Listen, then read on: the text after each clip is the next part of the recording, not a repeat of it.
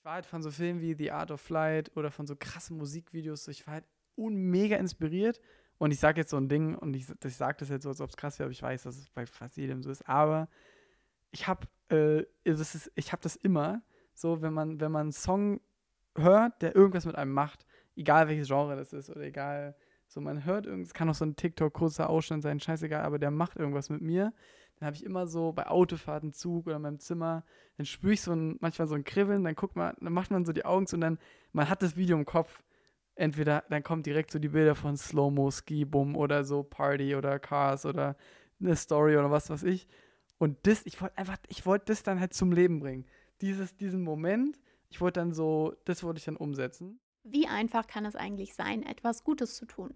Das habe ich mich gefragt und habe Tele2 kennengelernt. Und mit Tele2 spendet man automatisch jeden Monat einen Teil von seinem Mobilfunkvertrag an einen guten Zweck. Deshalb habe ich es getan und bin nach vielen Jahren gewechselt. Denn bei Tele2 habe ich nicht nur alle Vorteile im 5G Vodafone-Netz, sondern Tele2 spendet auch automatisch jeden Monat 1 Euro oder wenn ich möchte auch sogar mehr für einen guten Zweck in meinem Namen. Und damit ihr Tele2 auch wirklich mal abcheckt und euch die Angebote anschaut, für jeden Neukunden, der bei Tele2 bis zum 1. Juni einen Vertrag abschließt, lege ich aus meiner eigenen Tasche 5 Euro obendrauf, die gespendet werden an SOS Kinderdörfer. Gebt unbedingt, wenn ihr Tele2 auscheckt und euch entscheidet, einen Vertrag abzuschließen, den Code SARA beim Bestellprozess an, damit ich 5 Euro in eurem Namen spende. So einfach kann es sein, etwas Gutes zu tun. Traut euch jetzt zu wechseln. Checkt Tele2 unter tele2.de ab und viel Spaß jetzt bei der Podcast-Folge. Zwischen Generation Y und Z, der Podcast von Sarah Emmerich.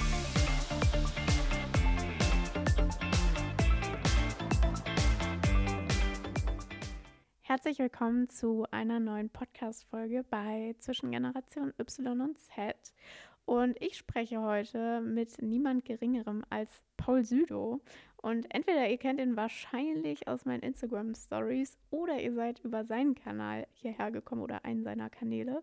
Auf jeden Fall wisst ihr vielleicht schon, aber ich sage es jetzt trotzdem nochmal, Paul ist natürlich jetzt nicht einfach nur irgendein Geschäftspartner von mir oder Freund, sondern mein Freund, also mein äh, Partner. Deswegen freue ich mich auch riesig, ihn heute ähm, neben den ganzen tollen Sachen, die er schon so getrieben hat in den letzten fünf, sechs Jahren oder in seinem Leben, äh, heute mal zu interviewen, beziehungsweise heute mit ihm eine Podcast-Folge aufzunehmen. Herzlich willkommen, Paul. Sag auch direkt mal, was du überhaupt machst. Soll ich direkt anfangen? Ja. Äh, also, Sarah, vielen Dank, dass ich ähm, Teil deines Podcasts sein darf, äh, dass ich auch mal eine Folge hier äh, haben kann. Das freut mich. Also, ich meine es ganz natürlich wirklich und ernst und unironisch. Äh, ich finde es sehr, sehr cool. Ich bin sehr gespannt auf die Folge und wie das jetzt so wird. Ähm, wie, was, was mache ich so? Woher könnte man mich kennen? Also, ich gebe dir die Kurzversion. Ja. Ähm, die meisten kennen mich ja eh schon. Ja, ja, ja. ähm, also ich habe Fotos und Videos angefangen neben dem äh, Abi. Äh, ich habe mir mit einer Canon 700D angefangen, schön mit dem Weihnachtsgeld zusammengekratzt und Geburtstagsgeld. Und dann war ich im Praktikum bei Die Welt äh, in der Fotoredaktion, weil ich eigentlich in Potsdam, in Babelsberg, Cinematography studieren wollte. Äh, wow. Und dann hat Felix von der Laden ein YouTube-Video hochgeladen und gesagt, hey, ich brauche einen neuen Film- und Foto-Dude. Und Felix hat damals, ist ein YouTuber, der damals 3,2 Millionen äh, äh, Abonnenten. Und war so, ich würde schon sagen, der erste in Deutschland, der so wirklich High-Quality Vlogs hochgeladen hat. Also mit geiler, mit Cineparts, mit Drohne, mit offenblendig und auf Musik geschnitten und nicht so billo, sondern so richtig geil, filmisch anspruchsvoll. Und brauchte dafür natürlich Support. Und dann gab es eine öffentliche Bewerbung. Ich glaube, da haben sich auch, wenn ich das richtig im Kopf habe, über 5000 Leute beworben damals. Ähm, sag ich nur so am Rande einmal. Weil, Spoiler, ähm, naja, ich habe mich dann auch beworben und habe dann bei ihm angefangen und habe ich anderthalb Jahre. Gewonnen. Ja. Also muss jetzt schon nochmal erklären. Also dann gab es mehrere Runden. Also dann wurden, hat er erst seine Lieblingsleute im Video sich angeschaut. Also die hat er dann gezeigt. Dann, das war noch echt krass. Dann, also ich habe das halt eingeschickt, keine Ahnung, so Ende Oktober. Und dann kam so, ja, dann kam nichts und es kam nichts. Und hatte schon die ersten Leute, hier sind meine Favoriten und ich war nicht dabei und so. Und ich dachte mir so, boah, fuck. Aber ich dachte mir so, ja, naja, it, it was worth a shot. Aber ich fand mein Video auch schon echt nice eigentlich. Bin noch zu meinem Papa so in die Küche gegangen, weil du so, ey Papa, ich hab mich da beworben, weil ich da angenommen werde. Das wäre so krass, dann ziehe ich nach Köln, würde sich mein ganzes Leben so freuen. Er war so, ja, ja, so schon mal, alles klar. naja, äh, irgendwo im Internet hat irgendwas gemacht, so, naja, klar. Und dann saß ich so im Praktikum, hab so die Startseite aktualisiert und bei YouTube ist es manchmal so, wenn Videos ganz frisch hochgeladen sind, war früher zumindest so, dann ist das Thumbnail noch nicht geladen, sondern nur der Titel. Und dann war das Thumbnail, was mir angezeigt wurde, halt nur Felix, so, aber im Titel äh, stand dann schon äh, die neuen fünf Bewerber. Ich war so, oh mein Gott, ich klicke so rauf. Hallo, herzlich willkommen, Servus, bla bla bla. Ja, der nächste Bewerber, den ich echt cool fand, kommt aus Berlin, ist 18, hat sein Video auf Vimeo hochgeladen. Ich dachte mir, und heißt Paul. Und ich dachte mir, shit me not, wenn das jetzt, wenn jetzt nicht mein Video losgeht, dann raste ich komplett aus. Und er so, jetzt schauen wir uns mal sein Video an. Dann ist halt mein Video losgegangen. Ich war so, Digga, oh mein Gott, ich hab's, ich, ich hab wirklich, ich hab so, wirklich meine Hände waren so am Zittern. Ich bin im Praktikum in diesem Saal aufgestanden und dachte mir wirklich so, Digga, das ist es. Das ist es jetzt einfach. So, life-changing Moment. Und dann habe ich eine E-Mail bekommen vom Management, dass sie sich gerne mit mir treffen wollen und so kennenlernen. Nach Köln, kennengelernt, Videos zusammen gemacht, war mega sick, haben uns echt gut verstanden. Und dann hatte ich Geburtstag ein paar Wochen, zwei Wochen später, hat mich an, wusste es nicht, habe mich dann an meinem Geburtstag, ich gerade mit meinen Jungs, äh, mit Adi, Konzi, Hannes, Leon und so. Äh, also ich habe zu Sarah geguckt jetzt gerade, weil sie die kennt. Ähm, ihr leider nicht. Ähm, vielleicht auch nicht leider. Auf jeden Fall, und dann hat er halt gefragt, hey, hättest du Bock, nächste Woche anzufangen? Dann war genau mein Praktikum vorbei und dann habe ich genau in der nächsten Woche angefangen. Jetzt habe ich schon vier Minuten erzählt. Scheiße. Äh, alles gut. Ähm, warte mal, wie alt warst du dann? Also wie, wie lange, wann war das? Ich bin gerade 19 geworden. Aber wie lange war das nach dem Abi? Okay, also du hast 2017 Abi gemacht. Ja, mehr. Du hast ein Jahr später als ich Abi gemacht. Dann hast du dich aber also entschieden, nicht zu studieren. Ja. Also war dann auch eine, sag ich mal, eine sehr maßgebliche Entscheidung wirklich in deinem Leben quasi bei Felix in die YouTube-Ausbildung, könnte man ja schon fast sagen, und Content-Creator-Ausbildung reinzugehen ähm, und nicht zu studieren. Äh, was ist denn dann passiert?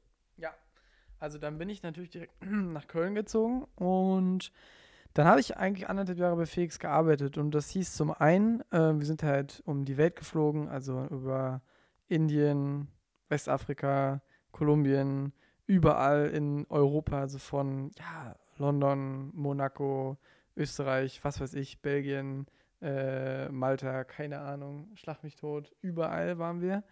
Äh, nur unterwegs, wir waren nie länger als eine Woche in Köln, hier in München, da Berlin, tausend Events die ganze Zeit und ich habe halt ja, alles für ihn gefilmt und dabei halt viel gelernt, so, wie machen wir ein geiles Thumbnail. Ich habe dann auch die Thumbnails gemacht, ich habe teilweise dann die Titel mit ihm zusammen gemacht und dann so nach ein paar Monaten, vielleicht nach zwei Monaten war es wirklich so, er ist pennen gegangen, ich hatte halt die SD-Karte und nächsten Morgen musste halt ein Video online sein. So. Und dann hat er das auch nicht mehr, dann habe ich das halt, ich hatte alle Logins, ich das geschnitten, Beschreibung reingemacht, ähm, Thumbnail reingemacht, hochgeladen, Video getimt und hat er wirklich so für eine der größten YouTuber zu der Zeit habe ich das halt einfach gemacht und ich habe es halt auch insane ernst genommen. Also ich habe es auch nicht so, ich, es gab nie den Moment so, Video kam zu spät, Video kam nicht. Ich hab, bin ein super verpeilter Typ so, aber das war mir so wichtig, so da, ich hatte auch mal einen Tippfehler im Titel, das war auch unangenehm. Oder ich habe mal aus Versehen Video zweimal hochgeladen, das war auch unangenehm. Das waren so meine zwei Major Fails zu der Zeit, aber ich habe echt, ich bin echt am Ball geblieben, ja. Aber man muss ja auch wissen, dass ihr ja täglich hochgeladen habt, oder? Ja. Also die ersten paar Monate daily, ich glaube die ersten zwei Monate und danach jeden zweiten Tag. Und dann aber auch ein bisschen aufwendiger, weil ist ja jeden zweiten Tag. Ja, also gut, dass du es ansprichst. Also ich glaube, das ist auf jeden Fall auch eine Eigenschaft, die ich äh, krass an dir bewundere, wie, äh, also wie diszipliniert du da auch bei dir selbst bist mit deinem Content oder mit Aufträgen, also generell dein, dein Anspruch an deine Arbeit ähm, deine Work Ethic, wie man so schön sagt, die ist auf jeden Fall sehr, sehr krass. Ich kann es, wir kannten uns ja damals nicht, aber ich kann es mir nur vorstellen, dass es dann auch eben nach ein, zwei Jahren auf jeden Fall äh, kritisches Level war von Arbeitsload, weil du das natürlich auch eben sehr, sehr ernst genommen hast und dann nicht gedacht hast, ja gut, das Video kann halt heute auch mal scheiße werden, so. Naja, also das und das, also das war ja schon mehr als ein, das war schon 100 Stunden Job, ne? Also es war ja wirklich, weil YouTube ist ja nicht am Wochenende aus oder an den Feiertagen oder wenn du so. Und Felix hatte davon abgesehen halt auch diesen Krankenanspruch. Nee, ich habe ja noch jeden zweiten Tag ein Scheißbild auf Instagram hochgeladen. Zu der ganzen Zeit habe ich jeden zweiten Tag. Und natürlich dachte ich damals so, ah, ich bin ja dieser Architecture-Typ. Ich kann ja nicht diesen Travel-Content hochladen von Felix, was ja auch von der Reichweite hätte jetzt natürlich tausendmal mehr Sinn gemacht, wenn ich einfach Bilder von mir beim Editen und von Felix. Aber nee, ich bin dann immer, wenn wir uns um neun im Büro getroffen haben bei Felix, habe ich mit Luis zum Beispiel für Solo um 5 Uhr morgens in Köln getroffen. Dann haben wir unsere sechs, sieben Spots abgeknallt, Shots gemacht. Dann hatte ich für eine, anderthalb Wochen Shots. Dann war ich wieder weg mit Felix und habe die halt nachts dann noch immer bearbeitet und so. Äh, wie kamst du denn darauf, dass du jetzt dieser Architekturtyp bist? Also erstens, du hast jetzt gesagt gerade, du hast dann noch deinen eigenen Instagram-Account aufgebaut. Also grad, hast du das von Anfang an direkt gemacht, so okay, ich fange jetzt bei Felix an und ich werde jetzt auch selbst Content Creator. Da, das muss man ja auch erstmal wollen, so, dass du dann noch deine eigenen Kanäle aufbaust. Wann kam dann quasi Instagram? Vorher. Also ich hatte vor Felix, hatte ich ja meinen Instagram-Kanal und ich hatte so 4000 Follower, hatte ich mir so aufgebaut vorher und da war ich halt in dieser Architektur Nische. So, das hat mich voll inspiriert. Mir war auch damals der Feed, weil damals gab es noch keine Reels, damals gab es keine Stories, damals gab es keine Galerie. So, es war nur ein Bild und der Feed war halt auch, das war auch wirklich, das glaube ich auch heute noch, damals entscheidend, ob dir jemand gefolgt hat als Photographer oder nicht, weil du gehst ja auf den Feed und entweder gefällt dir dieses Neuner Grid und du denkst dir direkt, ja geil, oder halt nicht. Ja. Und wenn das nicht flasht und wenn das nicht schockt, sage ich jetzt mal, dann bockt dir das halt nicht. Dann gehst du direkt zum. Das muss halt geil. Und deswegen war äh, unbedingt, musste alles Architecture, Weitwinkel, Sym Symmetrical. Deswegen war mir das krank wichtig. Es wäre eigentlich richtig geil gewesen, hättest du damals äh, schon als Travel-Blogger äh, gestartet, Babe, weil ja. dann könnten wir das jetzt noch ausnutzen so, ähm, ja. also wir, es hört sich so, als waren wir nicht jetzt kürzlich in Abu Dhabi, aber äh, das, das wäre auch eine gute Richtung gewesen. So, das äh, hätte man bis heute noch richtig gut ausschlachten können. Mensch. Ja, auf jeden Fall. Und dann, äh, wann hast du dann YouTube angefangen? Selbst? Auch noch dazu? Nee, das durfte ich vom Vertrag nicht. Ah, okay. Also es war, mein Vertrag war gecapped und Fun Fact, also weil ich es auf dem Schirm hatte, der nach mir durfte auch kein Instagram mehr machen so, weil ich habe halt dann nebenbei bei Felix auch schon angefangen, Presets zu verticken. Und das war dann auch genauso lukrativ eigentlich wie mein Monatsgehalt. Und ich wollte mir halt einfach, ich habe mich damit natürlich schon mit damals mit, mit äh, Businessentwicklung und so auseinandergesetzt, habe halt dann irgendwann gelernt, so, ah, Multiple Income Streams ist ein Ding. Dann war ich so, okay, fuck, ich muss mir noch einen neuen Income Stream aufbauen, neben meinem Gehalt der unabhängig so ein bisschen von meiner Arbeitszeit ist, damit ich noch mehr Cash verdienen kann. Weil ich, ja, ich wollte halt Cash machen. Ja, okay. So, ich wollte halt Cash machen. Jetzt nicht mal zwingend wegen Uhr oder so oder Auto, aber ich dachte mir damals, damals war mein Ding unbedingt, ich wollte unbedingt Garagen kaufen. Das war mein Ding. Ich dachte mir so, ich kaufe Garagen, Warum? renoviere die, das ist eine gute Einstiegsimmobilie, habe ich nicht so ein Pain mit. Naja. Ja, und dann habe ich dann YouTube habe ich gemacht. Ich habe dann aufgehört bei Felix, weil halt. Da, ja. Ja. Dazu habe ich direkt eine Frage. Und zwar, woher wusstest du denn dann, dass du aufhören willst und dass du auch bereit dafür bist? Mm, also, ich war halt auf jeden Fall krass überarbeitet auch. Äh, also, es war einfach auch zu viel. Also, ich habe es, also, man hätte natürlich einfach weniger machen können oder mit Felix sprechen können oder, aber irgendwie war ich auch so, also damals war es auch für mich so, es war so erzählt, so wenn du halt, wir haben halt in, in der Essenz immer denselben Vlog gemacht. Und wenn es halt nicht dein eigenes Ding ist und damals habe ich dann auch nicht gecheckt, ich hätte ja auch mit Felix sprechen können, aber ich war halt einfach noch nicht so weit und dachte einfach nur, boah, ich will einfach was anderes machen. Und mein ganz, mein Goal die ganze Zeit war schon einfach, ich wollte dieser selbstständige, allein Fotodude sein. Ich habe immer dieses Bild gehabt, wie ich in meiner Küche sitze um 10 Uhr vormittags so in Lightroom meine Bilder bearbeiten, dachte mir so, geil, Digga, Dream Life. Das ist das Ding. Ich sitze einfach alleine, mach mein Shit, bearbeite hier meine Pics, geh shooten, mach hier ein paar kleine Sachen und so. Und Digga, ich wollte es unbedingt machen. Und ich wollte, kennst du Peter McKinnon? Das ist so ein kanadischer Foto-Filmmaker, YouTuber. Und der ist aber in dieser so, ich setze mich vor die Kamera und erzähle was, ist der eigentlich der Größte. So. Der ist auch größer von den Zahlen her als Sam Kohler. So. Der hat, glaube ich, 6 Millionen Subscriber. Die jetzt, damals nicht. Aber ich wollte unbedingt sein wie Peter McKinnon.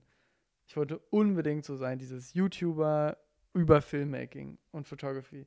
Das wollte ich unbedingt machen. Und deswegen habe ich dann, und ich hatte so einen niedrigen fünfstelligen Betrag gespart, weil ich hatte mit Presets-Geld, Gehalt, fast, ich habe fast kein Geld ausgegeben, weil wir auch immer nur am Traveln waren.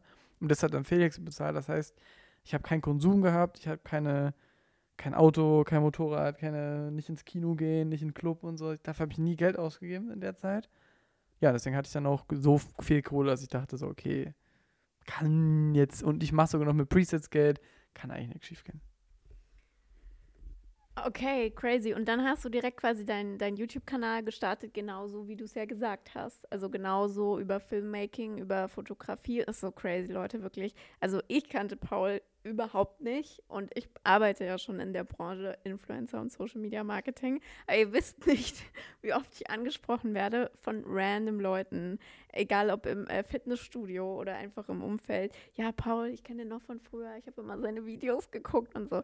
Erzähl mal, was hast du dann für Videos gemacht und was hast du dann auch im Endeffekt für eine Community aufgebaut und hast du dann auch das geschafft? Warte mal, wann bist du rausgedroppt? Januar 2019. 2019. Also Anfang 2019, vor drei Jahren, ja. bist du rausgedroppt bei Felix.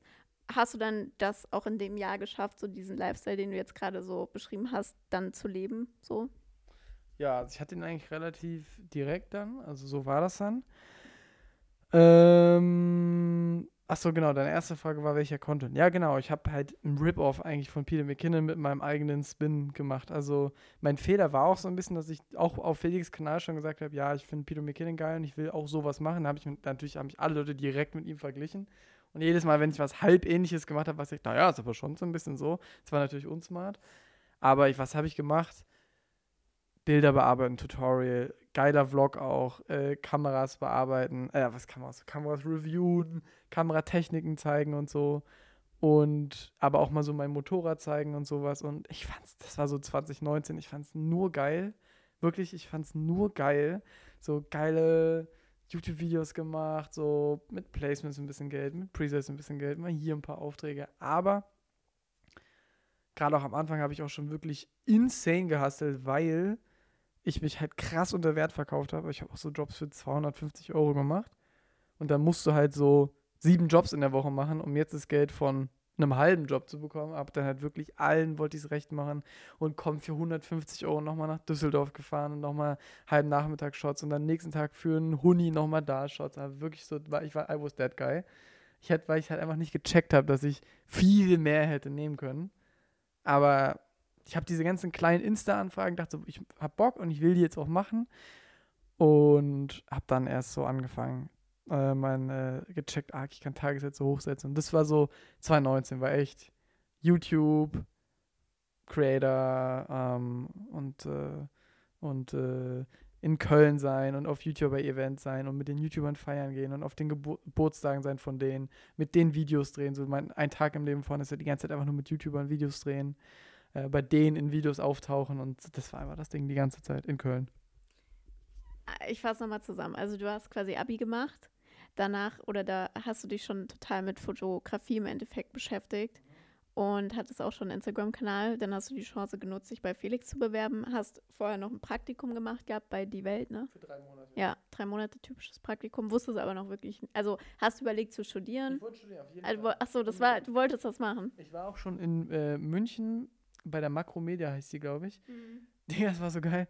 Ich habe da, die hatten irgendwie, ich habe mich nach dem Einsendeschluss, wo die gesagt haben, jetzt ist eigentlich schon zu. So, aber ich hatte damals schon meine Framed-Videos gemacht so, und die waren schon damals sick. Also ich würde sagen, gerade so für, ich war so am Anfang und das ist schon so lange her, würde ich immer noch sagen, so ja, kann man schon vorzeigbar. Für damals, jetzt natürlich jetzt nicht mehr, aber für damals. Hab den einfach nur gesagt, hey, ich würde gerne bei euch studieren, nur ein so ein Frame-Video geschickt. Die haben mich wirklich eine halbe Stunde später angerufen wirklich, du kannst auf jeden Fall bei uns anfangen, wir fänden es wirklich so nice. Und dann dachte ich mal irgendwie so, ach nee, kein Bock. Auf so eine, das ist auch eine private Uni. Natürlich dachte ich so, nee, das war jetzt irgendwie, Babelsberg hört sich krasser an, ich will lieber dahin. Du wärst so eine andere Person geworden, wärst du einfach so nach ja, München gegangen und dann hättest du da so studiert an so einer Privatuni. Aber du hast dann quasi dich dagegen entschieden, äh, bist dann quasi, äh, hast bei Felix angefangen, Vollzeitgehalt, Traveln, komplette Ausbildung im Endeffekt kann man eigentlich schon so sehen für ja. YouTube Content Creation. Ist schon richtig geil eigentlich, also richtig nice. Ja. Äh, wie lange hast du das gemacht? Na, ich habe ich hab im Dezember, also Ende November 2017 habe ich angefangen und Anfang Februar war der letzte Dreh 2019. Mhm. Ein, und drei, äh, ein und ein Vierteljahr so. Mhm. Kommt mir aber, also die Zeit kommt mir vor wie zehn Jahre. Kein Joke. Weil so viel passiert ist halt. Jeden Tag zehn Sachen. Das ist geisteskrank. Wann kam dann der Punkt, wo du dann wirklich entschieden hast, äh, dass du gar nicht mehr studieren wirst? Weil zum Beispiel bei mir hat es voll lange gedauert. Also ich habe so die Jahre und Jahr für Jahr und immer und so, dann lief das mal gut und dann immer noch nicht so äh, wirklich jetzt finanziell so gefestigt. Das war ja dann, kam bei mir ja auch dann erst so in den letzten zwei Jahren, würde ich sagen, immer wieder überlegt, Marketing zu studieren. So, wann war bei dir schon der Punkt, ich glaube wahrscheinlich viel früher, dass du gesagt hast, nee, also fuck it, ich werde nicht studieren. Also 2017 schon. Also direkt, als ich mich Felix, äh, also als ich, ich weiß, ich, ich kann es dir genau sagen, weil so einen Monat, nachdem ich bei Felix angefangen hatte, wusste ich schon so, Alter, das ist die Opportunity of my life. Auch dieses, ich habe so krass gemerkt, wie ich so ein Momentum angefangen habe zu gainen. Ich war so, wenn ich jetzt studiere, dann lasse ich das einfach wieder abflauen, dieses ganze Momentum. Ich war so, ich werde da jetzt anfangen, drauf aufzubilden. Ich werde fucking meine Videos pro Woche machen, mein Insta-Content, die Aufträge alle mitnehmen. Und äh, es war 100%, ich wusste damals schon so, ich, auf keinen, ich hatte auch keinen Bock, ich hatte einfach keinen Bock zu studieren. Ich habe mein, meine Kohle da verdient. Das war das, das geilste Leben, was ich mir hätte erträumen können. Also ich habe also habe wirklich nicht, ja, war, war, hat gar keinen Bock auf Uni. Ja, ich war auch kein Schultyp. Auch diese Autorität von vorne, mich da an irgendwas anzupassen und so. Ich hatte direkt überhaupt keinen Bock mehr. Und hab's, ich habe es gar nicht mehr eingesehen. Null. Also du hast jetzt gerade erzählt, dass äh, da deine Videos schon sehr gut waren, auch mit 18. Warum? Also warum? Woher konntest du das? Oder wie hast du dir das auch beigebracht? Ja, also ganz klassisch, ähm, halt über YouTube-Tutorials. So, also jetzt nicht mal irgendwie eine Masterclass mir angeschaut oder mit Leuten ab. Es hat, hat auch keiner, wirklich niemand in Telto so oder in meinem Umfeld so oder ich kannte auch keine Leute in Berlin oder so. Das kam alles erst dann so, kam alles später erst. Als ich angefangen habe, war es einfach nur ich war halt von so Filmen wie The Art of Flight oder von so krassen Musikvideos, ich war halt mega inspiriert. Und ich sage jetzt so ein Ding, und ich, ich sage das jetzt so, als ob es krass wäre, aber ich weiß, dass es bei fast jedem so ist. Aber ich habe äh, das habe das immer, so wenn man, wenn man einen Song hört, der irgendwas mit einem macht, egal welches Genre das ist oder egal, so man hört irgendwas, kann auch so ein TikTok kurzer Ausschnitt sein, scheißegal, aber der macht irgendwas mit mir dann habe ich immer so bei Autofahrten, Zug oder in meinem Zimmer, dann spüre ich so ein, manchmal so ein Kribbeln, dann guckt man, dann macht man so die Augen zu und dann, man hat das Video im Kopf. Entweder dann kommen direkt so die Bilder von Slow-Mo, Ski-Bum oder so Party oder Cars oder eine Story oder was weiß ich. Und das, ich wollte einfach, ich wollte das dann halt zum Leben bringen. Dieses, diesen Moment, ich wollte dann so, das wollte ich dann umsetzen. Und ich glaube, ich kann einfach gut einen geilen Song picken, ist, hört sich ja so dumm an, aber so wirklich so ein Song, wo man den hört, man denkt sich so, boah, krass, Digga, der macht was. Und dann muss ich halt nur noch exekuten, weil dann habe ich die Bilder im Kopf und dann filme ich die einfach und probiere die. Natürlich, die ersten Videos sind technisch, die, der Ton war eigentlich wack. Hälfte ist überbelichtet, so. Aber so, diese Videos sind halt geil. Auch so die Videos, die ich für meine Schule im Abi gemacht habe, so, weil das Feeling einfach da ist weil die Mucke halt, weil der Sun die Sonne genau im richtigen Moment die Reflexion trifft, so, weil das halt sieht nicht so, so krank, aber es ist halt, es ist einfach, glaube ich, ein bisschen geil einfach. Sorry. ja, ich fand es gut, dass du so darüber redest, weil äh, du, du bist ja auch einfach wahnsinnig gut darin. Ähm, das sage ich total unvoreingenommen natürlich an dieser Stelle. Nein, weil ich es auch andauernd immer von anderen Leuten höre, äh, zum Beispiel Shoutout an Tim, äh, wie toll und wie gut deine Videos und deine Dokumentationen sind. Also du bist auch einfach ein fucking guter Content Creator. Ähm, jetzt ist die Frage, die sich mir stellt, das hast du dann quasi weitergemacht, 2019, 2020. Was waren also die, die Highlights in, diese, in dieser Zeit so als Content Creator für dich? So was waren so Projekte ähm, und wie sah da auch so dein, dein Alltag aus? Oh ja. Boah, also mein Alltag 2019 Mm, ja, ich hatte, war sehr unstrukturiert. Ähm, und wir waren halt viel auch, ja, auch mal in Clubs unterwegs oder bei Geburtstagen und Events. Ich habe das auch immer alles mitgenommen und Sarah kennt mich ja jetzt auch und weiß, ich bin halt nicht der Guy, der um 10 dann sagt, so, ah, jo, muss morgen früh raus, ne? So, das bin ich halt einfach nicht. So, ich, so. Ähm, ja, ich bin immer relativ spät aufgestanden, muss ich ehrlich sagen. Also gab auch mal gut und gerne so drei, vier Tage in a row, wo ich so um eins erst so im Office war. Also mit Office meine ich Coworking. Ähm, aber dann halt immer so bis um drei Uhr morgens so. Ähm, weil ich hatte halt nicht diesen Kundenkontakt. So, ich habe halt meine Videos gemacht so und da ist halt, da muss ich mich ja mit keinem timen oder so. Das habe ich ja nur für mich einfach gemacht. Ähm, Highlights waren auf jeden Fall das größte Highlight Save mein Buch, Stay Awake. Haben wir 2020 im Sommer geshootet und dann kam das an meinem Geburtstag 2020 raus, Ende November. Wir haben 500 Bücher in drei, vier Tagen verkauft. Das war, ey, ich wollte am Anfang 100 Bücher bestellen und dann wegen Auflage und weil es sonst zu teuer gewesen wäre, mussten wir 500 bestellen. Ich dachte mir so, ey, wenn wir 500 Bücher, 500 ohne Story, da sind einfach nur Knipsereien von mir drin, von so Städten. Wenn wir das, und ich habe auch selber das Layout gemacht, also super basic, aber ich fand es auch so geil, da zu layouten und so. Wenn wir davon in einem halben Jahr 500 verkaufen, dachte ich so, krank. Ey, und dann haben wir in der ersten Stunde 180 verkauft. Und ich dachte mir wirklich, an meinem Geburtstag, und ich war wirklich so, das kann doch gerade nicht sein. So, wir haben am ersten Tag 340 weg, am zweiten Tag 420, nächsten Tag 500 sold out. Ich war wirklich so, so, what is happening? Weil die waren auch teuer, 40 Euro, 40 mal 500, so. Also es war schon auch nicht unrelevant und die Marge war okay. Ähm, das war schon nicht unrelevant viel Geld auch irgendwie und das war, das war das krasseste Highlight. Das war wirklich so, auch in meiner ganzen Karriere würde ich das auf jeden Fall in die Top 3 bringen. Safe, so. Das war ganz, ganz geil. 2019 war geprägt von den ganzen Travels. Tokio, Philadelphia, Detroit, New York, Istanbul, äh, was weiß ich, Barcelona. Waren wir viel unterwegs, das war geil. Und eigenes Büro. Ich bin mit drei anderen Filmmakern in ein Büro gezogen. Ich bin auch quasi im Raum nebenan immer noch.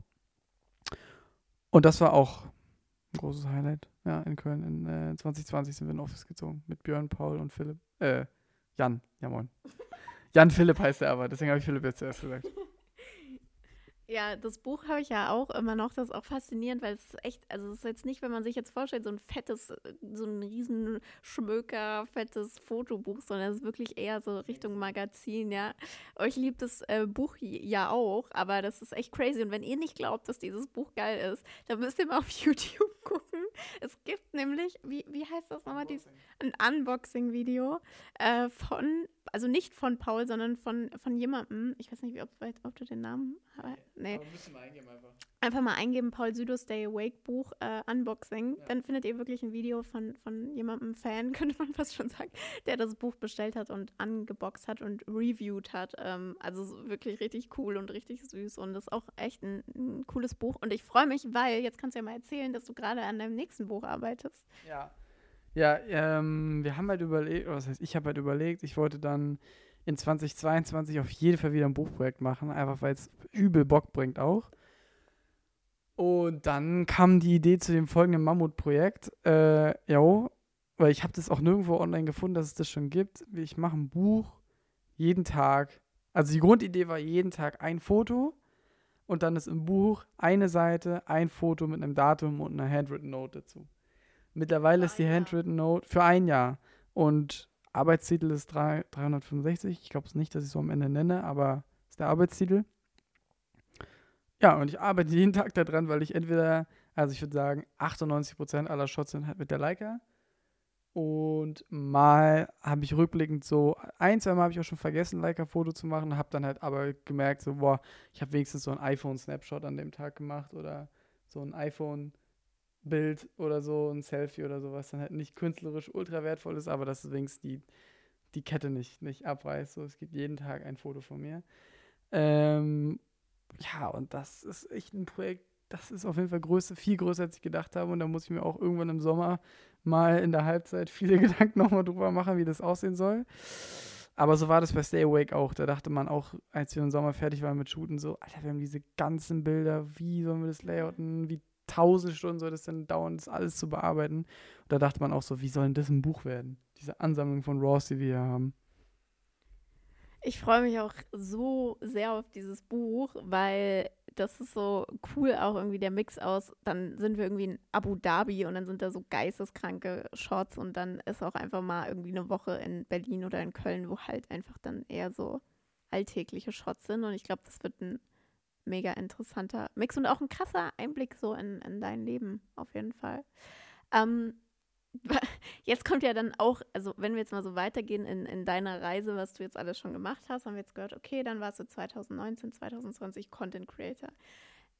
Dann weiß ich ja, dass du eher dann in die Richtung Aufträge gegangen bist. Weil heute ist ja dein Live jetzt nicht mehr irgendwie äh, um, um 13 Uhr aufzustehen und äh, dann Fotos zu bearbeiten oder ein YouTube-Video zu drehen, sondern da sind deine Kanäle ja eher jetzt mittlerweile so ein bisschen äh, Dokumentation, sage ich mal, von, von deinem Leben oder von deinem, deinem, ja, deinem Leben als Director und auch als Unternehmer, könnte man fast schon sagen.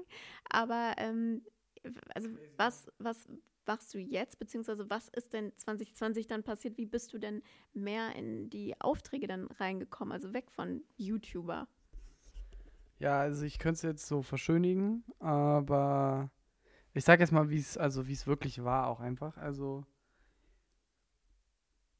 man hatte jetzt schon gemerkt, wie ähm, ich würde sagen, irgendwann hatte ich so einen Peak erreicht, wo ich dann nicht mehr einen Tag im Leben von gemacht habe äh, und dann noch ein bisschen mehr einfach Aufträge, die so reinkamen, bearbeitet habe ähm, und dann mich ein bisschen weniger um YouTube gekümmert habe und dann die Klicks einfach immer ein bisschen runtergegangen sind so.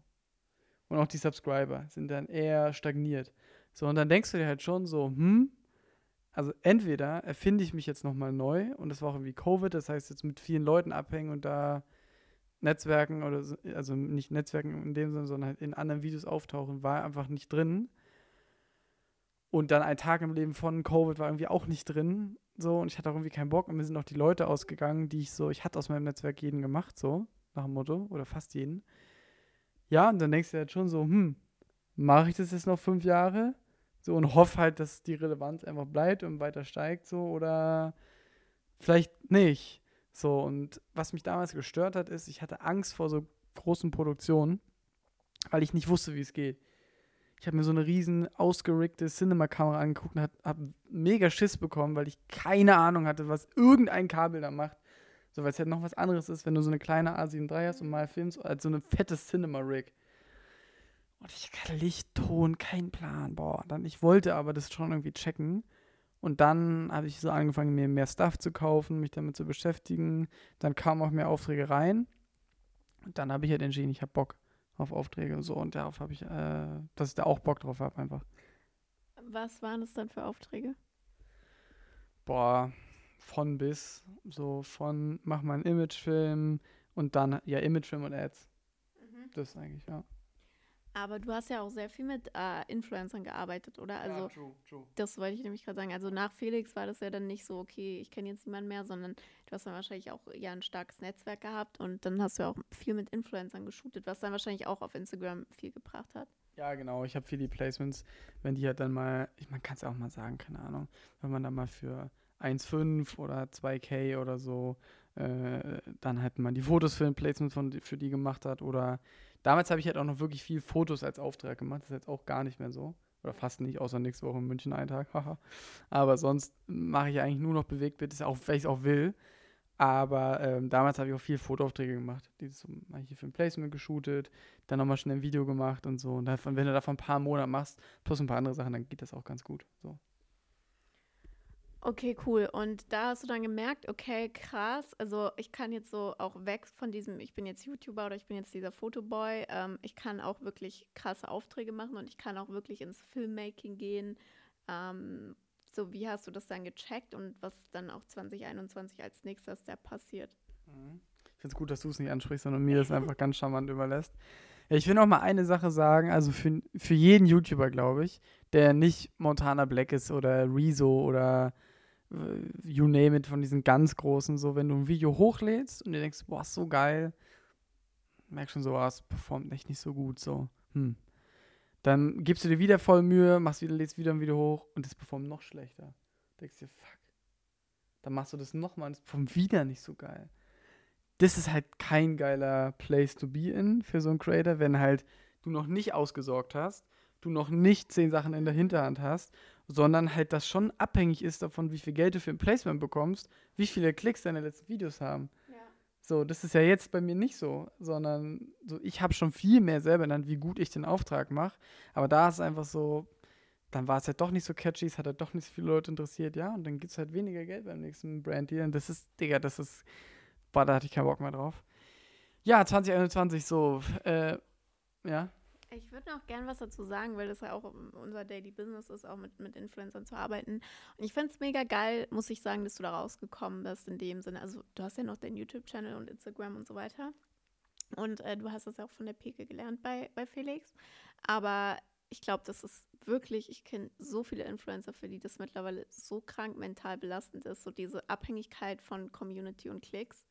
Und ich bin auch froh, auf jeden Fall, dass das jetzt nicht irgendwie äh, dein oder unser äh, Lifestyle ist, irgendwie da jeden Tag zu bangen um die Klicks auf YouTube, so, ohne das schlecht zu machen. So, ich finde das mega respektabel, aber ich glaube, dass es einfach wirklich nicht so gut ist für deine mentale Gesundheit, wenn das so jeden Tag dein, äh, ja, deine, deine Laune ja auch ausmacht und dann auch dein, dein Paycheck äh, wie viele Klicks oder wie gut das Video jetzt ankommt. So, also es kann ja ein Ansporn sein, aber äh, manchmal kann man es halt auch nicht beeinflussen oder dann steigt es halt, also dann stagniert es halt und dann, ähm, ja, ist mies. Also finde ich geil, finde ich gut, dass du da so dann gesagt hast, boah, nee, das, das will ich nicht jetzt irgendwie für die nächsten Jahre machen, da so äh, abhängig zu sein, quasi. Also war das dann auch wirklich so bewusst? Ja. Ja. ja. Was ist dann 2021 passiert? Nix eigentlich. Wollen wir direkt bei diesem Jahr weitermachen? Nein, Nein. es gibt, also, ich erzähl, ich erzähl. Achtung, Achtung, es kommen unangenehme Details. Ich erzähle, nein, ich erzähle. Ähm, also, äh, in 2021 ähm, ähm, hatte ich äh, meinen damaligen, also ich hatte in 2020 meinen, äh, dann mein jetzt, also jetzt ehemaligen Geschäftspartner kennengelernt und ähm, damals gab es dann eben eine Agentur in Berlin, die haben nur Performance Marketing gemacht, auch eine Sache, von der ich bis dahin gar keinen Plan hatte. Also wie man überhaupt eine Ad macht, die nicht nur in meinem Anspruch geil aussieht, sondern die vielleicht auch sogar noch performt. Und ähm, damals haben wir ihm gesagt, hey, das macht ja eigentlich voll Sinn. Ihr macht, ihr habt Kunden, die Ads brauchen, ich kann Ads machen und wir können doch eigentlich immer beides verkaufen. So. Und ich dachte irgendwie, boah, geiler nächster Step, geile Opportunity, ich kann mega viel lernen. Ähm, ich, ta ich take das jetzt, ich take die Opportunity. Und ich war auch voll ähm, optimistisch, sage ich mal, dass das auch alles so ist, wie ich mir das vorstelle. Ich war halt mir null bewusst, wie riesig eigentlich dieser Step war, den ich dann mal eben schnell übers Wochenende gefühlt äh, so gesagt habe, ja gut, dann machen wir das mal so. Ich habe auf jeden Fall eine fünfstellige Summe dann investiert. Mich quasi, ich habe halt eine, ja, schon noch einen relevanten Anteil an der Firma, an der Agentur gekauft und bin dann Co-CEO geworden. Oder war ich dann in dem Moment. Ähm, und natürlich dann auch Gesellschafter, ist klar. Ähm, und das war so im Januar 2021, also genau da ging das Kapitel los. Und dann haben wir über die Zeit von Januar bis Dezember sind aus acht oder sieben Mitarbeitern waren es, glaube ich, zu der Zeit. Vielleicht waren es auch sechs, kannst du nicht ganz genau sagen. Ähm, hoch, so knapp über 20, 22, 23 Mitarbeiter ging es dann hoch. Kam noch Influencer Marketing dazu und halt vor allem Content Production. Oder das heißt vor allem auch, auch Content Production. Also der Bereich, den ich geleitet habe. Und ich habe in dem Jahr ganz, ganz, ganz viel gelernt, vor allem über Firmenstrukturen halt. Ne? Also ich habe ja kein BWL-Studium und ich habe mich damit auch, auch weil es mich nicht interessiert hat, einfach auch vorher nie beschäftigt, sondern nur mit How do I get a good shot, aber nicht, wie bilde ich eine Company. Ja, was ist eigentlich, was bedeutet HR, also Real Talk, was bedeutet überhaupt dieses Wort, äh, was ist überhaupt eine Filmkultur, was könnte man da machen, wie läuft denn so ein Game, äh, was gehört denn alles dazu und habe halt da ganz viel gelernt, natürlich in meiner Rolle. Und im Endeffekt war dieses Jahr dann ganz großer Spagat zwischen, auf der einen Seite stirbt die Personal Brand, weil man sich mit so viel Druck und so viel Zeitdruck für die Firma keinen Platz mehr hatte für einen Podcast, für YouTube-Videos, für Instagram und egal ob Stories und es war alles wirklich und wenn dann mal was kam, war es auch echt oft nur so damit irgendwas kommt oder damit irgendein Placement noch stattfinden kann, was noch ähm, ja, wirtschaftlich, äh, äh, wirtschaftlich was generiert. Ähm, auf das dann halt die Rolle vom Content Creator noch so ein bisschen mit drin, weil ich Aufträge als Content Creator annehmen musste, die dann aber an die Company gingen, weil es halt auch wirtschaftlich relevant war. Irgendwie das Team versuchen aufzubauen, also irgendwie Chef zu sein. Irgendwie auf der einen Seite musste ich operativ tätig sein, auf der anderen Seite habe ich auch versucht, das nicht zu sein. Und dann im der ganz großen Rolle als, als Gesellschafter, okay, wie geht es denn der ganzen Firma? Und ich war 22 letztes Jahr, hatte tausende Baustellen, null Routine von dem ganzen Shit, original gar keinen Plan. Und das war echt ein bisschen wieder wie bei Felix, so, so ein insaner Express. Okay, mach mal, also ich übertreibe es, also ich weiß natürlich, dass es nicht so ist, aber so, mach mal hier vier Jahre BWL-Studium nebenbei in einem Jahr. Lern mal, was der Begriff ist, der Begriff ist, das ist, warum man das eigentlich so macht, das aufbaut. Und das war schon sehr wertvoll, aber auch sehr äh, demanding. Und ich habe ja dann, da können wir auch gleich drauf zukommen, äh, Sarah kennengelernt in der Zeit und long story short, am Ende des Jahres, beziehungsweise am Anfang vom nächsten Jahr, als wir auf Ibiza waren, ähm, ich war sehr lange schon eher unglücklich und klassischer Steve Jobs Moment, ey, wenn er jeden Tag, er hat immer den Test gemacht, du gehst morgens vor den Spiegel und sagst, ist geil heute, habe ich Bock auf das, was von mir verlangt wird oder nicht.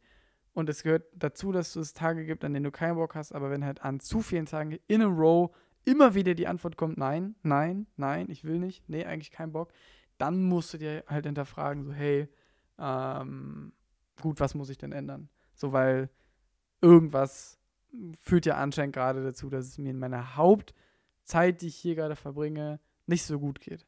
So.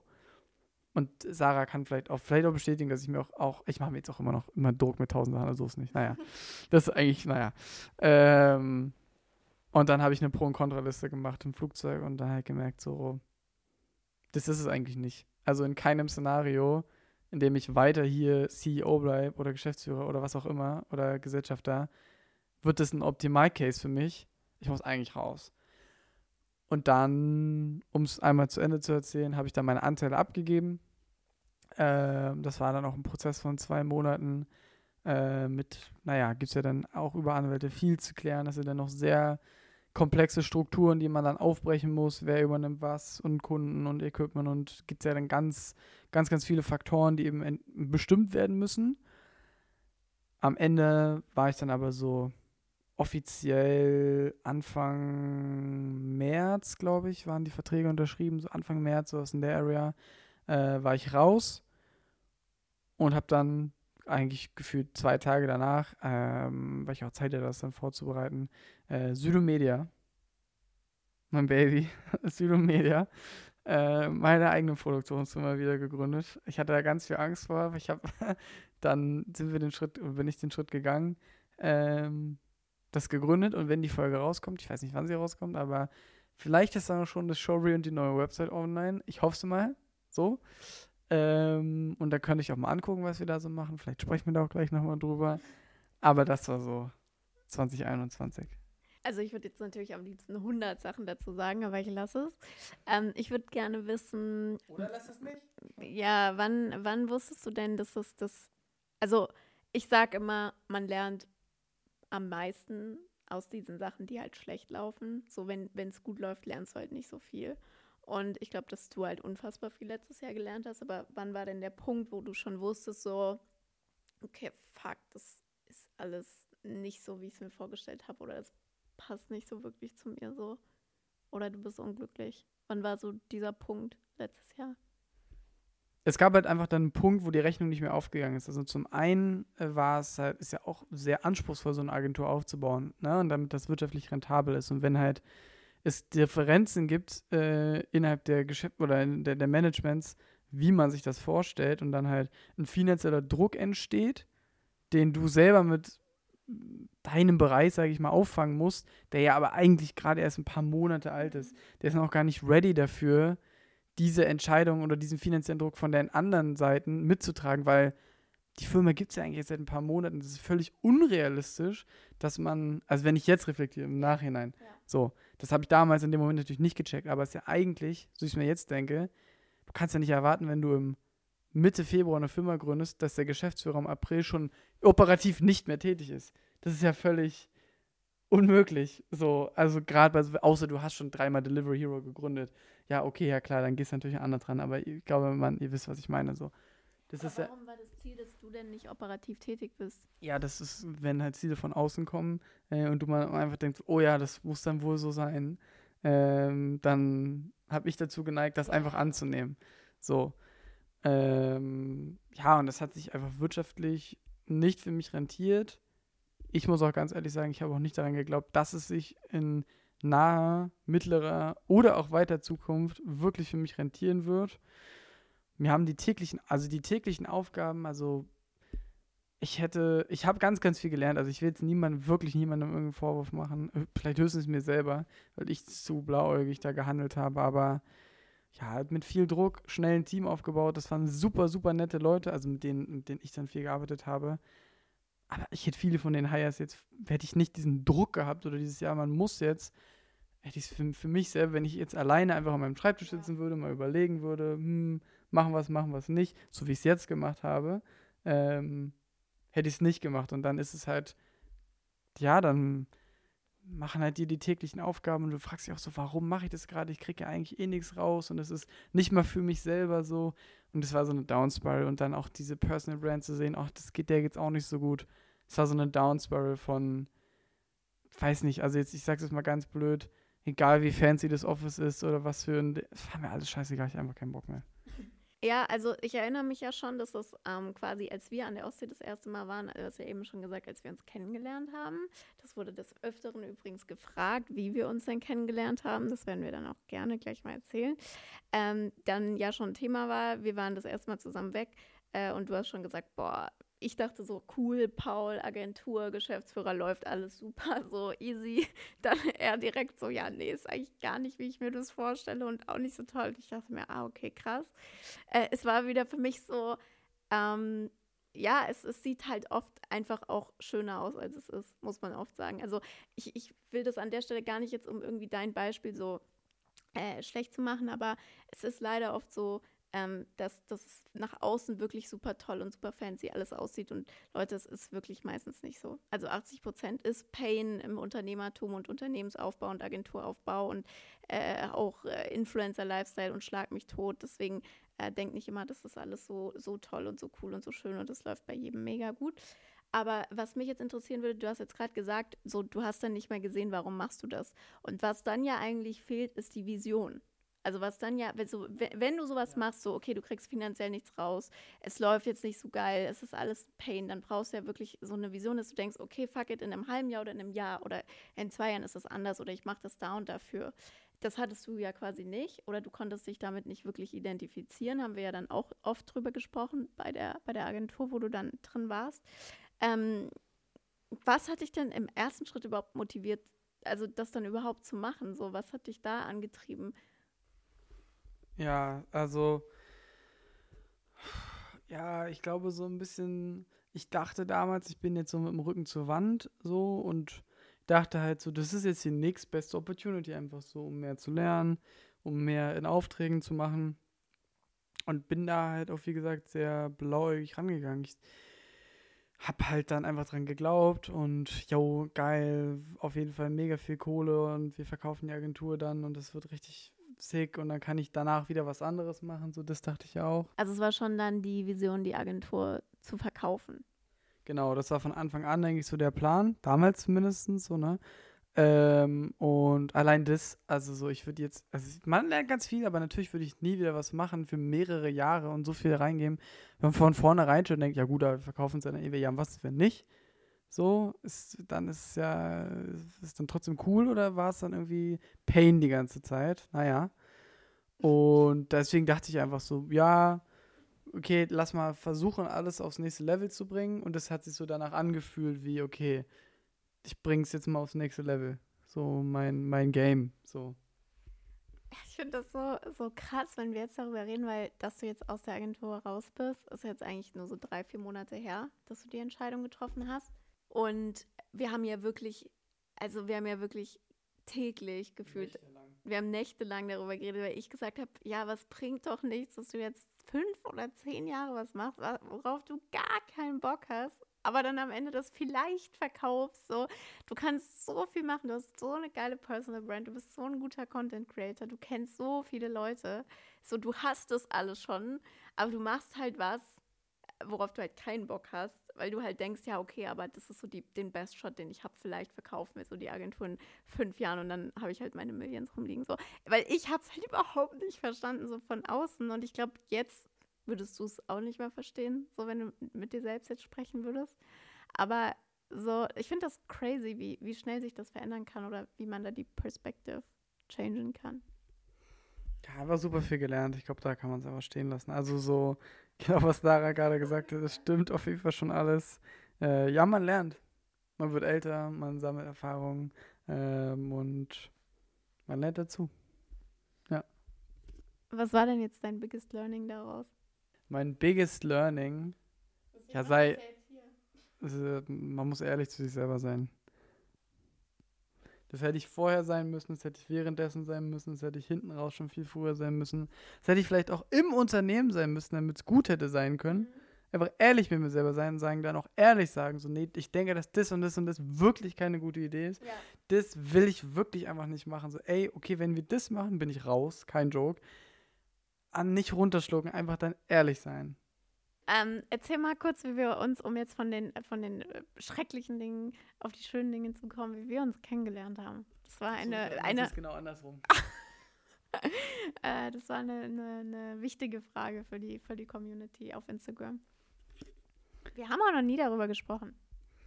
Ja, wie habe ich die Liebe meines Lebens kennengelernt? Also, ähm, das war folgendermaßen, wir haben ja den gemeinsamen, also für mich ist ein Freund, für Sarah ist es ein Freund und Geschäftspartner. Also ich habe mit Benny auch schon ein Geschäft gemacht, aber nur ein, zweimalig kurzfristig.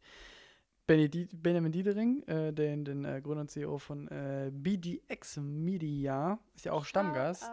Ist ja auch Stammgast bei dir im Podcast. Also ja. die Podcast-Hörer von dir und die Follower von mir kennen ihn wahrscheinlich zum großen Teil auch. Äh, alle schon. Und der macht, hat ein Golfturnier gemacht äh, das BDX Open und hat bei mir eben gesehen, dass ich äh, in meiner Insta-Story, dass ich auch schon Golf ähm, trainiert habe. Und lustigerweise hat er Fotos nur gesehen. Und das war auch das allererste Mal, dass ich überhaupt meinem Leben golfen war. Und er dachte halt, weil das auch nur Fotos waren, so, ach krass, Paul spielt schon voll Golf. also ich habe da noch nicht mal eine Platzreife gehabt oder gewusst, wie man einen Schläger hält oder so. Ähm, aber hat mich dann ja gefragt, ob ich bei dem Turnier mitmachen will und hast du nicht gesehen, ob wir da nicht mal vorher üben wollen. Und dann hat er halt auch gesagt, ja, ich würde dann jetzt hier nach Pankow dann die Sarah Emmerich, das ist eine gute Freundin von mir, ob er die mitnehmen darf, ob das für mich okay wäre. Und dann äh, habe ich gesagt, ja, klar, da, uh, da freue ich mich drauf. Und dann haben wir es da zum ersten Mal gesehen. Ich fand Sarah auf jeden Fall schon cool, aber sie hat auf mich auf jeden Fall sehr reserviert gewirkt. Ähm, und ich dachte mir halt so, okay, die findet mich jetzt auch nicht so gut.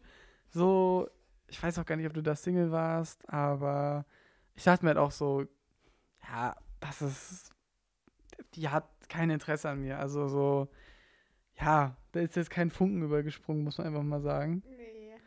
So, ich dachte mir auch so gut. Wobei, ich muss dazu sagen, ähm, wenn ich das jetzt so reflektiere, wir haben dann da äh, Regen, im Regen gespielt mit Benny ähm, und haben dann da natürlich auch mal wieder Videoaufnahmen gemacht, wie immer, wie das ja bei uns sein muss. Und ähm, danach sind wir essen gegangen und es hat wirklich in Strömen auf dem Golfplatz geregnet. Wir waren klatschnass und dann sind wir essen gegangen. Und dann hat Paul uns so äh, von seiner Agentur erzählt und wie er da so reingekommen ist und wie es alles so läuft. Und Benny fand es total cool und Benny hat mir auch immer schon tausendmal von dir erzählt, was für ein krasser Content Creator du bist. Und ich habe mal so, ja, okay, krass, ja, Paul Südo, keine Ahnung, kenne ich nicht. Und dann fand ich dich schon cool. Also als wir dann da essen waren, fand ich dich schon cool. Aber ich finde, du vergisst immer eine Sache, wenn du das erzählst. Und zwar, dass wir uns eigentlich schon bei dem Leipzig Experience-Ding kannten. Kannten, ja. Also wir haben es einmal kurz gesehen, ja, genau. Also Benny hat schon mal 2020 ein Event gemacht und, und ich habe es eigentlich auch mitorganisiert, die BDX Leipzig Experience. Haben wir auch schon tausendmal wahrscheinlich erzählt im Podcast, ähm, wo wir 20 Creator nach Leipzig eingeladen haben, von Freitag bis Sonntag und da alles Mögliche gemacht haben, wie zum Beispiel Porsche-Rennstrecke in äh, Leipzig.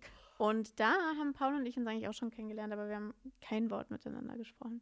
Doch schon, aber nicht wirklich. Ja, nicht wirklich. Kann man nicht, kann man nicht erwähnen. Obwohl ich auch dieses fucking Event mit organisiert habe. Ich weiß nicht, wie das passieren konnte. Ist auch egal. Auf jeden Fall ähm, kannst du jetzt weiter erzählen, was dann beim Golfturnier war. Oder generell. Ich weiß nicht, war das jetzt unsere Kennenlern-Story? Nein, die, das kommt doch jetzt noch. Ähm, naja, dann war halt äh, Mitte September, also so zwei, drei Wochen später, war das äh, BDX Open und ähm, das war Freitag, Samstag, Sonntag und ich bin mit dem Motorrad hingefahren. Fand ich auch mega geil, weil ich habe auch bis jetzt in meinem Leben immer, wenn es ging, so eine Opportunity, dann auch, egal ob es zu einem Festival hin war oder ja, wir sind da und da ein paar Stunden weg, geil, dann mache ich Motorradtrip draus. So cool, dann fahre ich mit dem Motorrad hin. Einfach geil. So, und äh, auch die KTM war so geil. So, und dann war das BDX Open und wir, äh, das war Samstag, äh, Freitag, Samstag, Sonntag und da haben wir uns am Freitagabend, das war schon cool. So, ich weiß noch, wir haben mit Laura, also Bennys äh, Verlobter, mhm. Äh, haben wir am Tisch gesessen und ich habe mir natürlich geistkrank schon die Kante gegeben. Ja. Äh, mit Laura zusammen und dann sind Sarah und ich zusammen nach Hause gelaufen zum Hotel und hatten auch schon Zimmer nebeneinander. Und Sarah war auch schon in meinem Zimmer. Ähm, also wir haben uns auf jeden Fall schon gut verstanden. Äh, und du hast auch auf jeden Fall da schon viel getrunken gehabt. Ja. Aber irgendwie dachte ich mir so, nee, ich dachte mir so, nee, das ist mir jetzt auch irgendwie zu risky und irgendwie hatte ich auch nicht so einen Drang, jetzt irgendwas zu starten. Ähm, Oha, und, und dachte, und dachte mir, dachte mir auch so, nee, lieber morgen, weil jetzt ist irgendwie vielleicht auch schon wir haben noch nicht so viel erzählt, so das könnte auch in die Hose gehen, wenn ich jetzt versuche, irgendwas zu starten. So, wir haben ja noch morgen Abend, dann machen wir morgen Abend. Und dann war der Samstag und ich habe Sarah noch, ich habe mit Caro Dauer nämlich zusammengespielt. Und ja, und Sarah nicht. äh, und dann habe ich Sarah noch immer während des Events so gesehen, so, ah, da hinten ist Sarah, dann haben wir uns immer so Hallo und irgendwann habe ich sie nicht mehr gesehen. Und dann war sie auch bei der Siegerehrung nicht da und dann sind wir ins Hotel gekommen und dann war sie nicht da und dann sind wir runter zum Essen gegangen und dann hat Laura so gesagt, ja, die hat ein bisschen sich übernommen und so, hat, oder der ging es nicht so gut, ähm, die kommt wahrscheinlich auch gar nicht zum Essen. Also bei mir war das Golfturnier von Benny, BDX Open 2021 halt wirklich, ähm, also was Golfen angeht, echt nicht erfolgreich. Zum Glück haben wir jetzt bald im Juni oder im Mai, nee, im Juni wieder BDX Open in Frankfurt. Freue ich mich auch schon mega drauf. Shoutout an Benny. Aber bei mir war das golftechnisch auf jeden Fall sehr unerfolgreich, weil ich tatsächlich wegen Freitag, weil wir da ja, wie Paul schon erzählt hat, auch schon gut dabei waren, äh, einen geisteskranken Kater haben. Also hatte äh, jeder, der mich kennt, weiß, dass ich fucking wenig Alkohol vertrage und äh, wirklich jedes Mal einen geisteskranken Kater habe. Und deswegen habe ich halt wirklich dieses Golfturnier um 1 Uhr oder so abgebrochen, weil es mir so, also weil mir einfach so schlecht war. Und dann habe ich halt wirklich den, den ganzen Tag auf dem Hotelzimmer verbracht. Bis abends dann quasi das Dinner äh, losging und die Afterparty, da war ich dann wieder fit. So, perfekt. Ja, wie Sarah schon sagt, perfekt. Und dann waren wir auf der Tanzfläche noch in diesem Restaurant vom Hotel und dann wollten alle Leute in den Club gehen. Manche sind gegangen, manche nicht. Sarah und ich sind nicht in den Club gegangen. So. ähm, und dann habe ich sie auf ein Ostsee-Wochenende danach noch eingeladen, zwei Wochen später. Ähm, und äh, das gibt auch nochmal eine kleine Story dazu. Dann habe ich sie halt angerufen. Ich habe sie am nächsten Tag einfach angerufen und gesagt: Sarah, so, pass auf. Hier, Ostsee, Firmenfeier haben wir davor, du kommst da hin, danach fahren wir die Ostsee Wellness, bumm. Sie war eigentlich noch im Urlaub, dann Flug gebucht und dann waren wir da und dann the rest is history. Ähm, zwei wichtige Fakten dazu noch. Erstens, dein Motorrad wurde ah. geklaut ah. in Leipzig am nächsten Tag. Äh, am Sonntag dann als krönender Abschluss zum BDX Open. Es war auf jeden Fall sehr, sehr traurig. Fast hätten wir Paul mit nach Berlin zurückgenommen mit dem Auto. Ähm, Motorrad war auf jeden Fall weg. Und du hast mich auch eingeladen zu eurem Company-Team-Event Oktoberfest. Das hat mich stark beeindruckt, weil Paul hat mich nicht nur zum Ostsee-Wochenende eingeladen, sondern er hat direkt gesagt, ja, also am 1. Oktober habe ich halt äh, Team-Event, äh, wir machen ein Oktoberfest mit der Company und äh, danach können wir an die Ostsee fahren. Und ich war so, okay, krass, also das ist jetzt seine Vorstellung vom ersten Date, ähm, mich erstmal deiner kompletten Company vorzustellen. Aber ich habe mich darauf eingelassen und das ist alles gut ausgegangen. Ja, und dann sind wir auf jeden Fall zusammengekommen letztes Jahr, mhm. 2021. Und dann haben wir auch eigentlich schon relativ schnell äh, unsere ersten Trips gemacht. Das war auch richtig cool. Sind wir nach Portugal geflogen, haben Van gemietet und so. Dann waren wir auch officially auf Instagram. Ja. Ja, das Paarbild, Kussbild wurde dann gepostet, ja. Wangenkuss erstmal nur. ja, cool. Ähm, eine Frage, die noch kam auf Instagram war, was macht euch glücklich? Was zusammen? macht dich glücklich? Das habe ich mich dann, dann dachte ich so, ich stelle dir mal die Frage, so, was, was macht dich glücklich? Du hast jetzt voll viel erzählt, was du schon alles gemacht hast und für Erfahrungen und was auch nicht so geil lief. Und jetzt wie wir uns kennengelernt haben und äh, du kannst ja ein bisschen auch mal erzählen, bevor wir uns kennengelernt haben, deine Work-Life-Balance versus now. Aber ähm, was, macht, was macht dich glücklich? Habe ich dann gedacht, das ist eine coole Frage.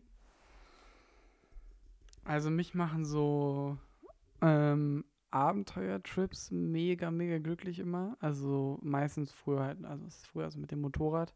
So eine geile Route raussuchen, so ein bisschen der Aufbruch ins Ungewisse, einfach so das Nötigste, die Kamera äh, einfach in den Rucksack hinten, dann einfach nur auf mein Motorrad und dann egal, komme was wolle, scheiß aufs Wetter und einfach so, I'm gonna make it work, ich fahre jetzt durch mein Abenteuer durch und ich finde schon einen Platz zum Schlafen und einfach nur auf die Landstraße und einfach nur fahren, jeden Tag, einfach wirklich tagelang einfach fahren nur immer zum, immer zum Horizont und so ein grobes Ziel vor. Also das macht mich, da bin ich eigentlich konstant in so einem Flow von, boah, was ist, was ist das gerade, dass ich das so erleben darf. Das ist glücklich. Dann gibt es immer wieder so What the fuck-Momente beim Film. Man ist irgendwie auf einem Festival, filmt das und du bist so auf der Stage so gefühlt neben dem Artist, so du spürst, wie der Boden vibriert von der Bühne so und filmst das so, holst gerade wirklich den Shot und denkst dir so, was geht ab? Da bin ich von Glück durchströmt. Beim Editing manchmal bin ich von Glück durchströmt, wenn, ich, wenn man so krasse Momente kriegt und ich gucke mir das an, denke mir, what the fuck, so ich kann es gar nicht erwarten, das zu scheren.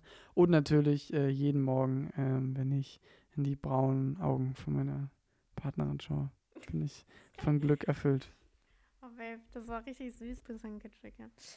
Ähm, ich würde jetzt gerne nochmal als, als Abschluss von der Folge auch gerne drüber sprechen, was du denn jetzt machst. Also jetzt hatten wir ja so voll den Exkurs hier mit äh, Agentur und dann wie wir uns kennengelernt haben und so weiter und so fort. Aber jetzt wäre es ja auch noch ähm, schön zu wissen, ähm, ja, nicht nur was dich glücklich macht, aber was du denn überhaupt jetzt den ganzen Tag machst und was du mit Südomedia machst.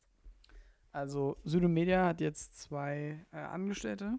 Äh, und Südomedia ist wirklich eine Content-Produktionsfirma, ähm, die natürlich von mir geleitet wird. Also das heißt ja auch wie ich, lol. Ähm, und daher ist die Firma natürlich ein Spiegelbild von dem, was ich mag oder was ich mache. Ähm, Bewegtbild ist ganz klar ähm, die Positionierung also bei Foto und Video. Und ich liebe es, also zum einen finde ich auch Commercials immer wieder sehr cool. Macht mir immer wieder Spaß. So eine 30 Sekunden, nur geile Shots. Ähm, kann auch mal im Studio sein, aber auch gerade so Lifestyle-Commercials mache ich auch sehr, sehr gerne. Ähm, kann auch länger sein als 30 Sekunden, kann auch kürzer sein. Ähm, aber das macht mir immer Bock. Also Commercials zum einen. Jetzt nicht zwingend, also wir machen auch viel Studio, aber jetzt nicht zwingend so eine, so eine, so eine Food-Commercial mit so ganz clean Product-Shots zum Beispiel. Sowas ist jetzt nicht das, was mir am allermeisten Spaß macht, aber so eine Leiste-Commercial auch immer sehr geil. Und zwei bis 15 Minuten Documentaries. I love it. Das ist das, was mir am, am allermeisten Spaß macht, egal ob es ein Künstler ist, ein Unternehmer, ein Sportler, äh, eine Gruppe, eine Einzelperson, die einfach eine Geschichte hat. Weil ich kann mir nicht so gut immer eine Geschichte ausdenken, sondern ich liebe es einfach eine Geschichte, die da ist, mir zu überlegen, okay, wie verpacken wir es? Wie erzählen wir die Geschichte, die jetzt da ist, in einem Video, also nicht in einem Podcast oder in einem Text, sondern über Visuals mit Musik und Ton. Wie erzählen wir jetzt packend diese Geschichte?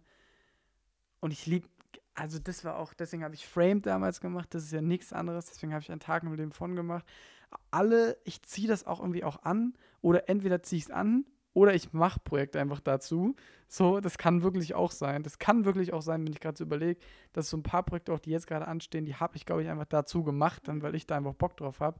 Ähm, wenn ich so gerade überlege. Oder weil man das dann auch, wenn man drüber spricht, das dann so in Existence, dann kommen Leute dafür auch auf einen zu, weil ich das liebe. So, ich liebe so ein bisschen dieses Run and Gun. Ich bin nicht der Typ für so das perfekte Studio, jedes Licht sitzt, also schon auch manchmal für so ein Interview, aber alles ist auf den Millimeter getimed und wir haben Callsheet und das jeden Tag zu machen, würde mir nicht so viel Spaß machen. Ich liebe auch dieses so, wir sind in Le Mans, an der Rennstrecke, Porsche ist überall laut, der Regen fängt gerade an, Blitzen, Fahrer, können wir fahren, nicht. Bist einfach mit der Kamera dabei, schaffen wir den Boxenstopp, wann stellen wir ein, was macht das, sind die Mechaniker happy, äh, kommt noch mal der Crash, schafft er den Turn, sind die Reifen richtig, ist das Getriebe drin, einfach hinrennen, schnell den Shot holen, boom, das Einfangen, das ist what I love das und dann den Moment einzufangen im, in einem krassen Visual Way.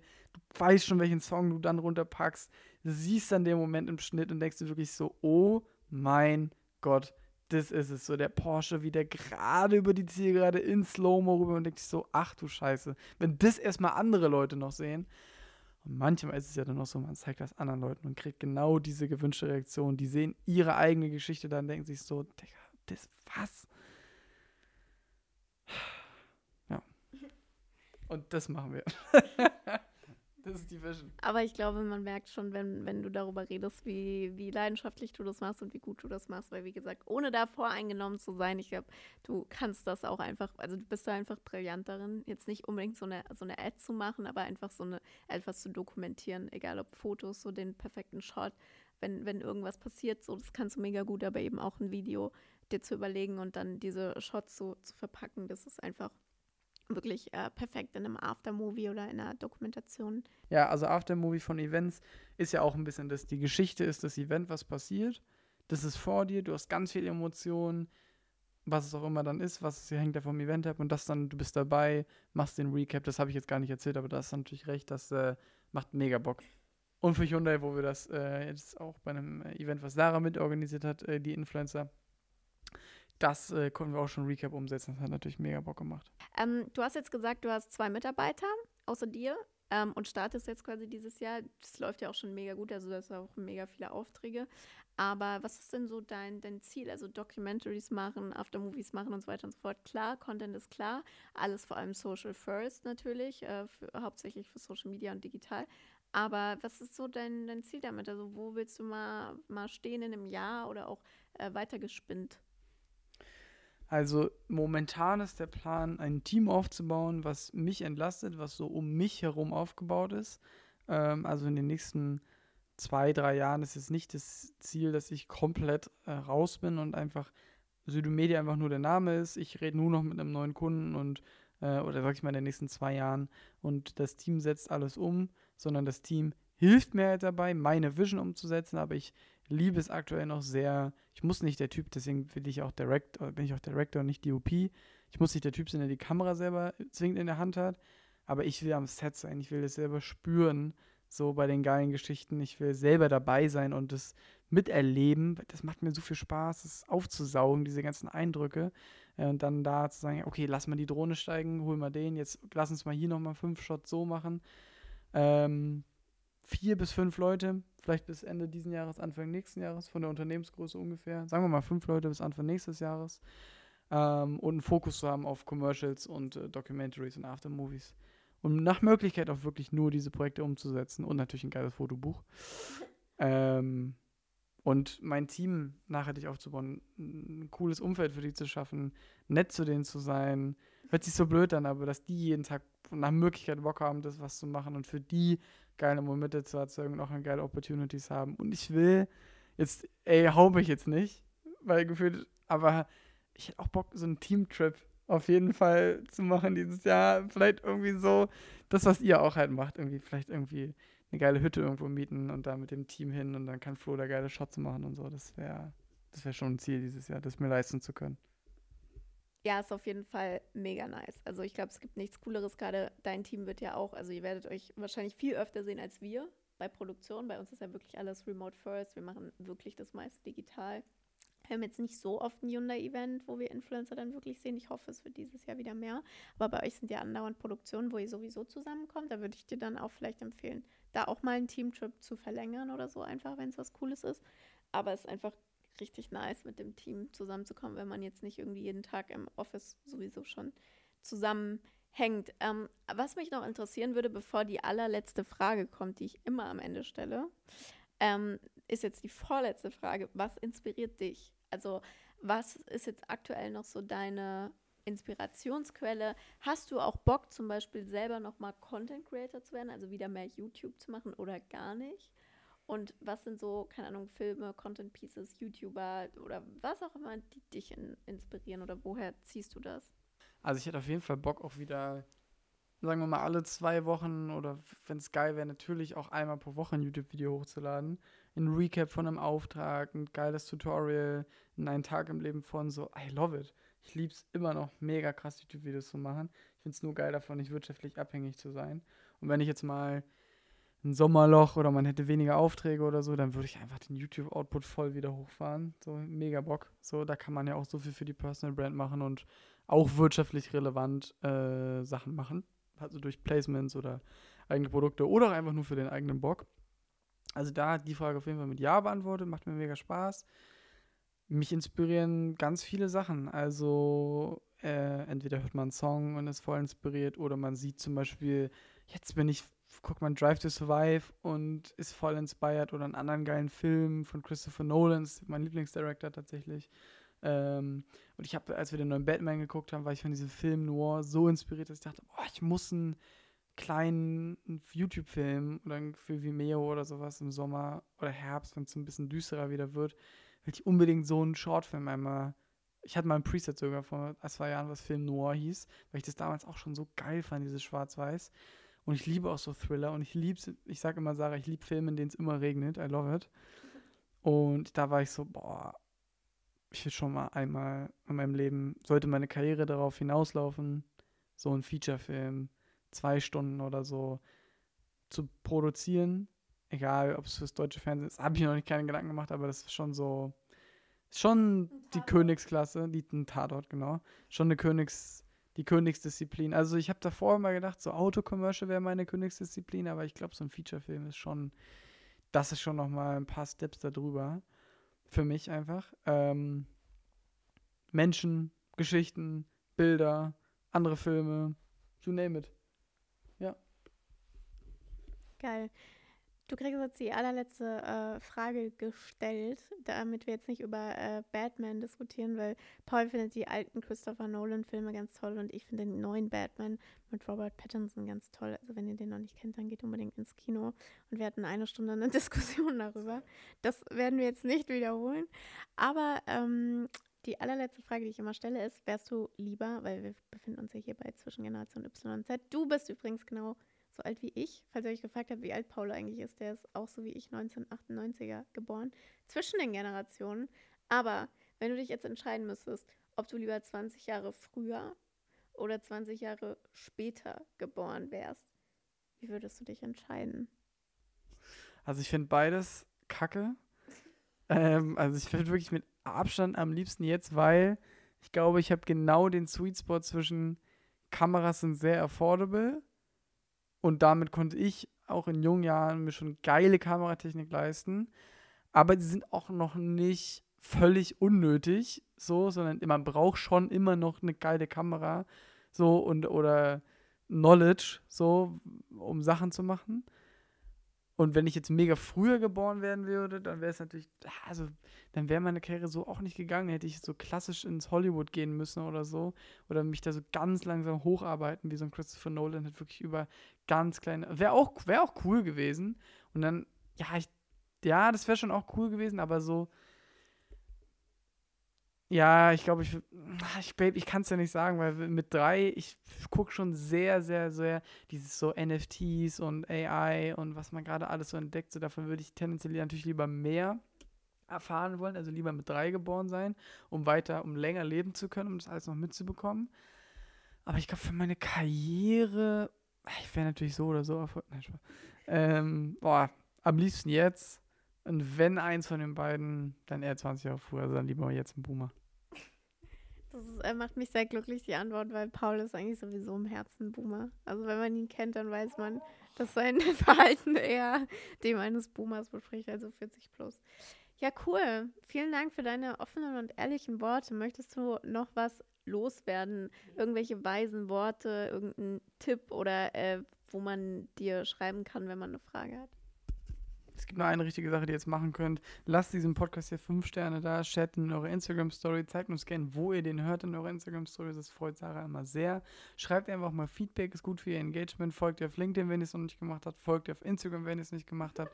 Teilt den Podcast mit euren Freunden, nicht nur die Folgen, sondern auch alle anderen. Folgt dem Podcast. Hier, Sarah gibt sich so viel Mühe, ihr Team gibt sich Mühe, das Cover ist geil gibt sich viel mehr Mühe als wir mit unserem Fotomänner irgendwas Podcast, den ihr natürlich auch gerne anhören könnt, aber das ist ein absoluter Witz gegen die Mühe, die sich Sarah hier gibt mit dem Cover und allem und tralala und Beschreibung. Also do Justice und äh, Support ist kein Wort, Freunde. Macht das auf jeden Fall.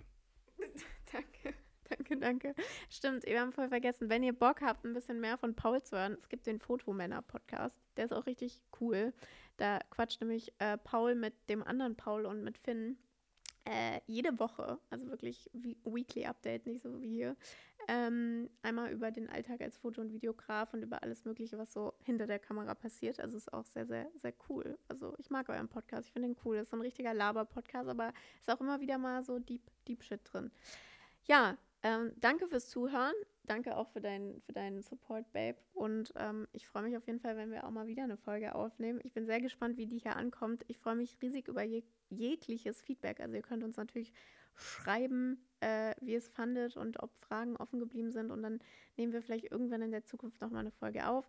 Und ich bedanke mich, Paul, bei dir für die tollen Einblicke und deine Zeit am Samstagabend, die wir jetzt natürlich auch mit äh, einem tollen Christopher Nolan-Film verbringen hätten können.